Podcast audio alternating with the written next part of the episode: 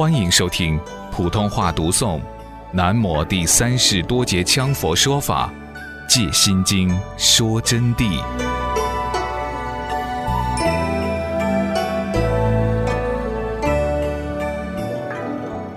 玄奘法师到印度取经十七年的时间，步途了五万多里路，所住过的地方是居其一百三十八国。贞观十九年。公元六四五年回中国的长安，带回大小成经共五百二十切，分六百五十部。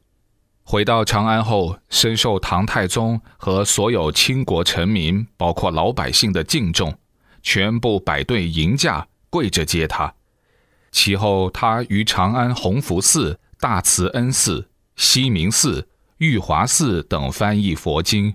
就是他把带回来的书，在那些寺庙当中全部进行翻译，翻译佛经和律论，前后整整翻译十九年。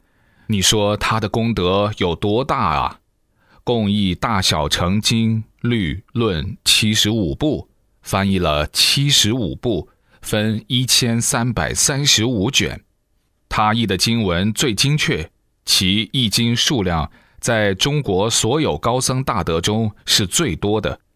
他除了主译《法相宗经论》外，重点在晚年全力翻译《大般若经》六百卷。玄奘法师他在译经当中是最注重《法相宗经注》的，对唯识法相非常注重，所以他是唯识法相的祖师。但是尽管如此，他对般若来说是从不放松。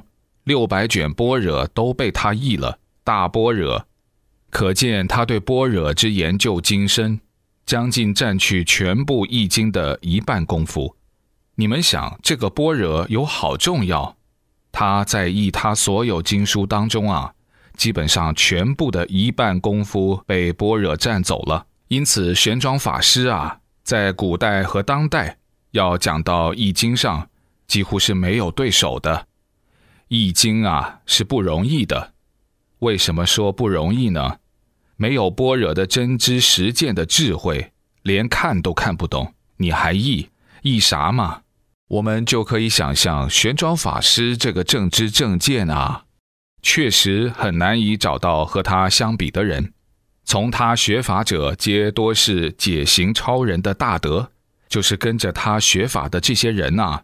基本上都是解行超人的大德。所谓解行，就是已经得到解脱，超出于凡夫的这种圣德了。至少都是正果罗汉或是菩萨。当然，能参加这些工作的都是菩萨了，而不是罗汉。如神访、加上、普光、窥基，被称为庄门四哲，就是四大哲人。因为佛法是哲理啊。他不是什么迷信，他是讲科学的。俱舍论大师就是专讲俱舍论的大师，有普光、法宝、神态；阴明巨匠有专门讲阴明的，有窥基、神态、顺景。除此之外，还有静脉、慧力、玄从等很多著名弟子，皆大法师。他们都是一些高僧大德、大法师。法师不能随便就称法师的。据我所知，过去凡是要当法师，必须要到江南一带去印证过，才能当法师。什么叫印证？要在高僧大德的面前去打禅机，问寄语，问过心来，得到他们认可，确实你悟了道了，就能当法师。比如说六祖的上师啊，他在传衣钵的时候。他就要印证，看谁能当法师，就喊大家做个偈子来。当时的大师兄神秀就没有办法，感到很着急。为什么？因为他的面子观念非常重。神秀经常代表他们师父讲经说法，如果这个偈子不够法师水平，那就完了。他深深知道他是不行的，但是毕竟还是散会慎重。还是比较聪明，然后想了一个办法，悄悄写了一个偈子来，扒贴在墙上。他就派他旁边的师兄弟跟他比较亲的亲信去看着。如果说师傅说这个偈子非常好，他就说这个偈子是他的；说不好就不吭声了，就采取这个办法。他写的是“身是菩提树，心如明镜台，时时勤拂拭，勿使染尘埃”。这个所谓做偈子嘛，就要阐明般若真如的镜像，就是法身镜像。法身镜像，菩提树就是法身的表法了嘛？因为释迦牟尼佛不是就证菩提了吗？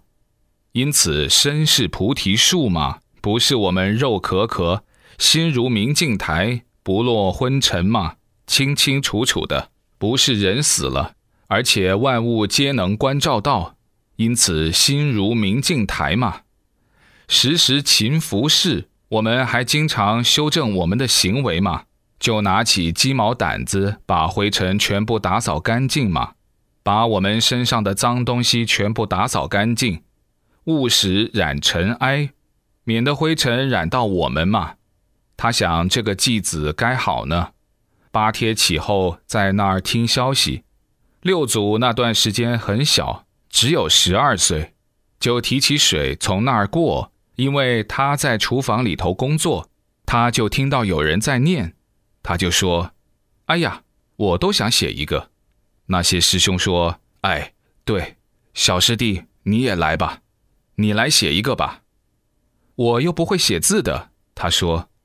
师兄们说：“你不会写字，你说我们给你写嘛。”他说：“好嘛。”正因为他不会写字，他就只能应机写题。